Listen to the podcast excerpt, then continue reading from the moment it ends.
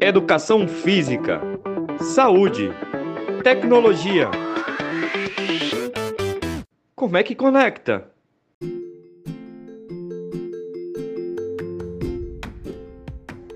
Oi, pessoal, tudo bem? Bem-vindos ao episódio 3 da nossa coletânea literária.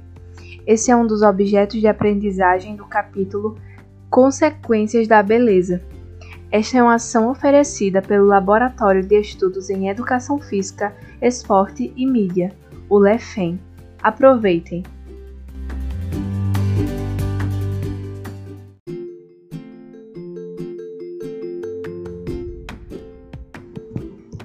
Olá, me chamo Ana Paula, sou enfermeira especialista em saúde pública.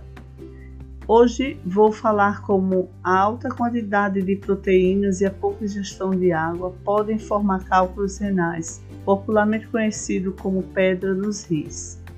Hoje em dia, três fatores principais podem levar à formação de cálculos renais. Vou falar um pouco sobre cada um deles. Primeiro fator é o aumento do consumo de produtos industrializados ricos em açúcares e sódio, pois as altas concentrações desses ingredientes no sangue são difíceis de serem excretados pelos rins. Segundo fator, a pouca ingestão de água.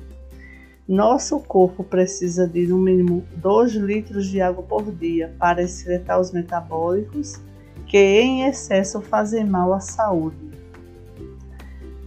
Terceiro fator: o uso de suplementos proteicos sem acompanhamento de profissional especializado. A sobrecarga de proteínas, tanto de suplementos proteicos como consumo de carnes, um alto consumo de carnes, podem levar a desenvolver pedra nos rins, pois aumentam os níveis de ácido úrico na urina. O excesso de ácido úrico, cálcio e oxilato de fósforo sobrecarregam os rins, aumentando a formação de cristais, conhecido como pedra nos rins.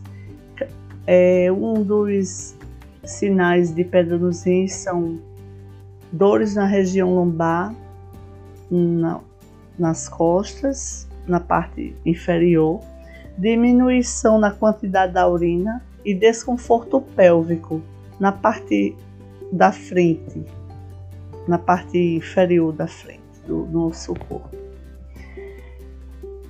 Como podemos evitar esses cálculos renais? Então, vou, vou dar uma dica legal para vocês.